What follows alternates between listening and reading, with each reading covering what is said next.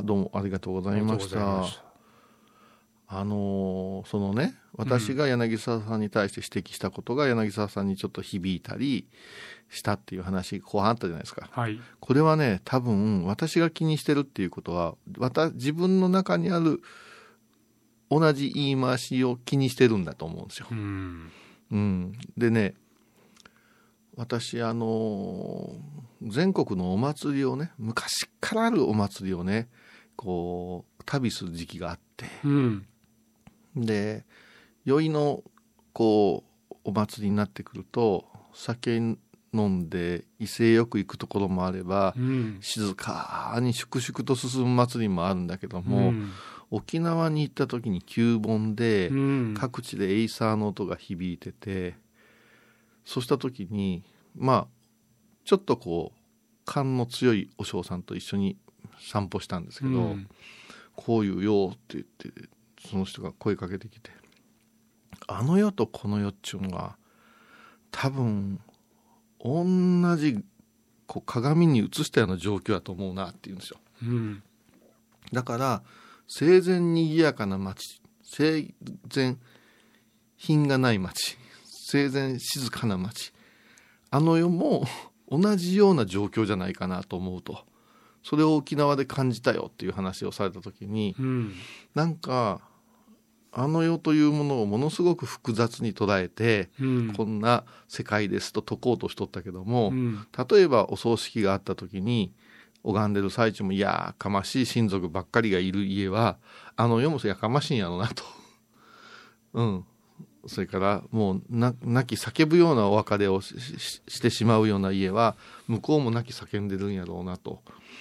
別個のもんじゃないわ。もう表裏やなってこう思うとすごくスーッと拝みやすくなった記憶があるんですよ。うん。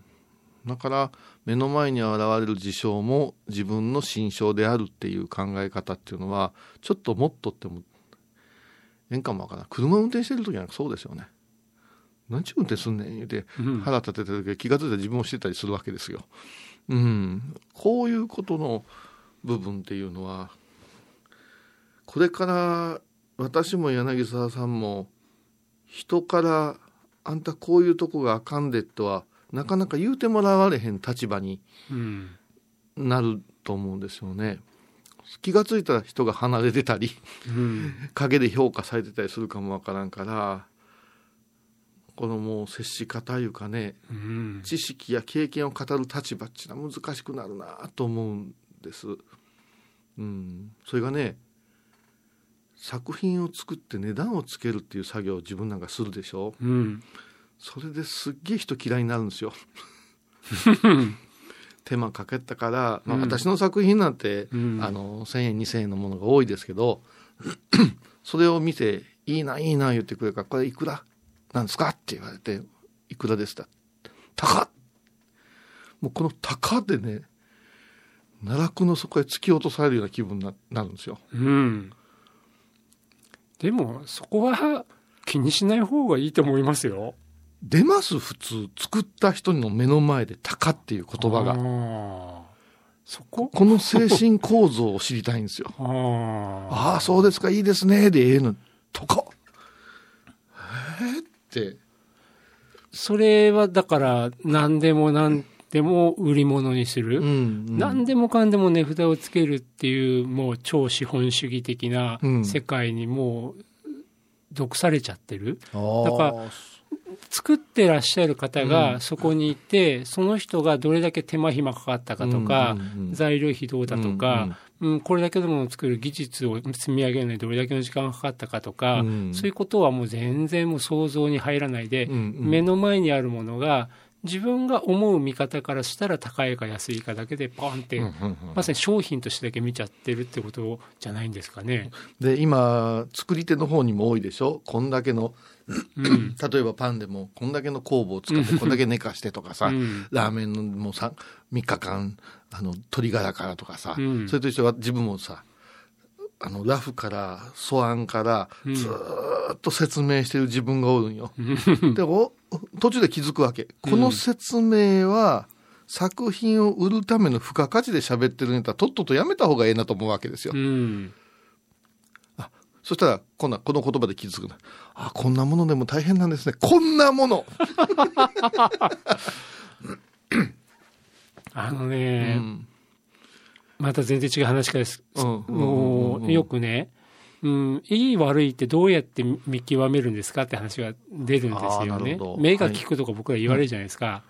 で、この間、あの、米広さんの話が出た時に、天然とね、養殖って言ったけど、うんうんうんうん。僕なんてもう天然の能力全然ないと思ってて、うん。どれだけ自分の場数を使える力にするかっていうことはすごい、なるほど。だから養殖なりにもすごい経験値を、ただ漠然と経験するんじゃなくて、それを比較検討するとか、うんうんうん吟味する力に変えるってことをやっぱりすごい意識してやってきて、うんやっぱその積み上げってあるんですよね。うん。でもやっぱりね、天然で本当に目の利く人っているんいるんですよ。うん、わかるな、うん。いますね。でも、でも僕は僕なりにそういう自分の中で積み上げてきたものは、うん。やっぱり他の何も、あの、普通の方たちからすると、いわゆる目が利くって見られちゃうところにあるけなるど、そこのところがね、なかなか伝わらないっていうかな。うん、ほら、だから私は目が利くけど、あなたたちは聞かないでしょ？だから私の言うこと聞きなさいみたいな関係をまた生み出しちゃったりもするしね。ああ、そうか、ううんんあとまあね、作品に関しても何でも売れる人っていうのは、うん。あの努力精進もあるんだろうけども、うん基本的に知名度なんですよね。そうです。うんうん。あのその知名度っていうのはうね、ん。ものすごい大事でねう、ん。同じ作品を後から作った人でもその人の方がシェア広かったら、うんあっという間にその人の作品になっちゃうじゃないですか。うんね。うん、こういうのがね、やっぱし、ものづくりのストレスいうのはね、うん。そこでしかないですね。ううんん。でもね、やっぱりだから、あんまりそれ気にしない方がいいですよ、たかって言っちゃうところは、うん。ああ、今この人はこういう状況を生きてるから、そういうふうな受け止め方しかできないなって、僕が解くのも変ですけども。うんうんいや、いうん。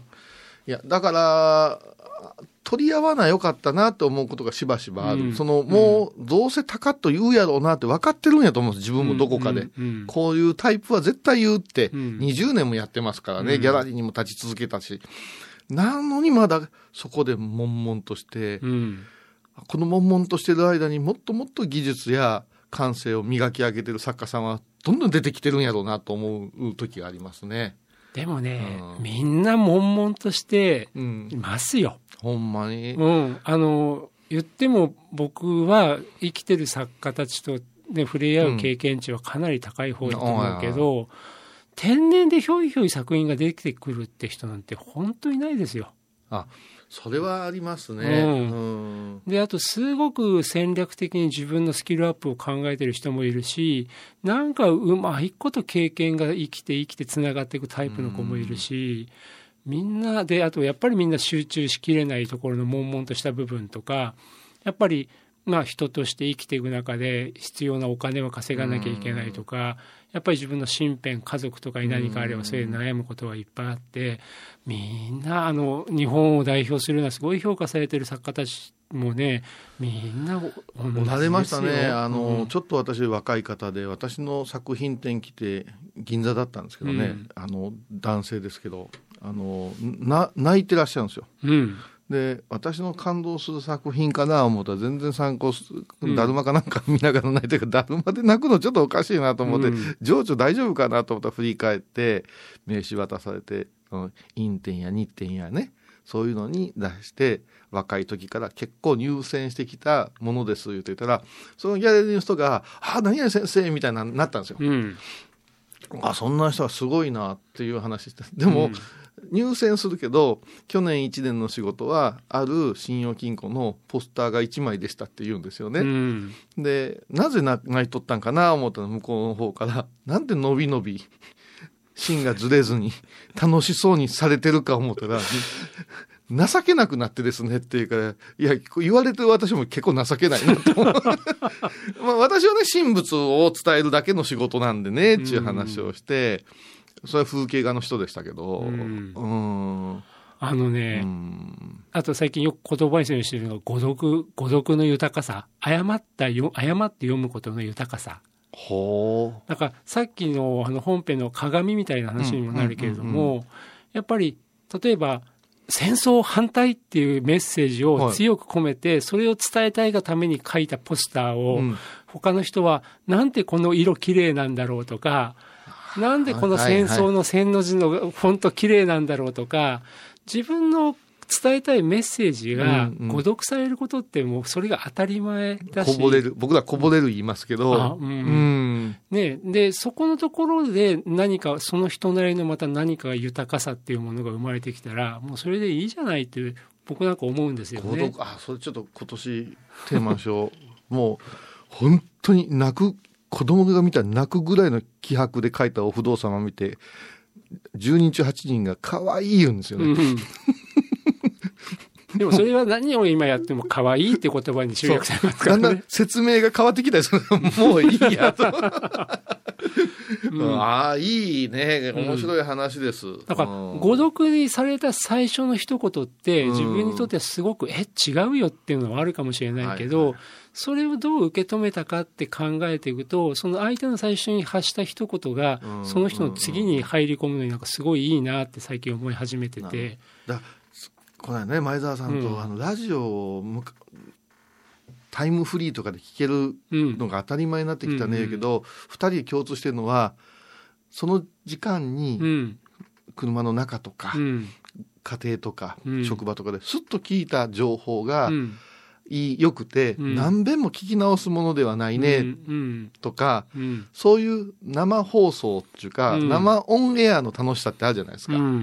それに似てますよね。それ誤誤配ですよね。誤って配られた感じもあって。うんうんだから NHK の教養講座でレッスン1からレッスン2、レッスン3じゃなくって、たまたま出会った、たまたまワンセンテンスを我々がしてるのとは全然違う文脈で、ふって引き受けちゃった人が幸せになるっていう。音楽なんかパーソナリティがむちゃくちゃ頭ひねって選曲してさ、うん、一言懐かしいって言われたりするだけですからね。でもものすごくいい仕事ができた時にそれがかかってきて夕日が当たるとその人にとっては最高の思い出になるし、うん、ですよね。音もあるんだね、うん、誤配誤読、面白いですねでもだからといって花から何でもいいやじゃなくてこの間の備前焼きの例えで出したけど、うんうん、どこにおいてどうたくかさんざっぱら組み立てておいたものがきっと豊かな語読豊かな誤配につながるんじゃないかなそのつながり具合僕はよく分かんないけど、ね、いやだからだからラジオもそうですよ、うん、何でもええねん。音楽かけとけばみたいな風潮が一時あったけども、うん、やっぱしパーソナリティがちょっと説明したりこだわってるっていうところに共通の、だしのスープみたいなのがあるような気がするんですよね。ねこの有線放送でずっとランダムにかかるのとはまたわけが違う。こういう、ああ、そうか。なんか、ええ話してますよ、アフター。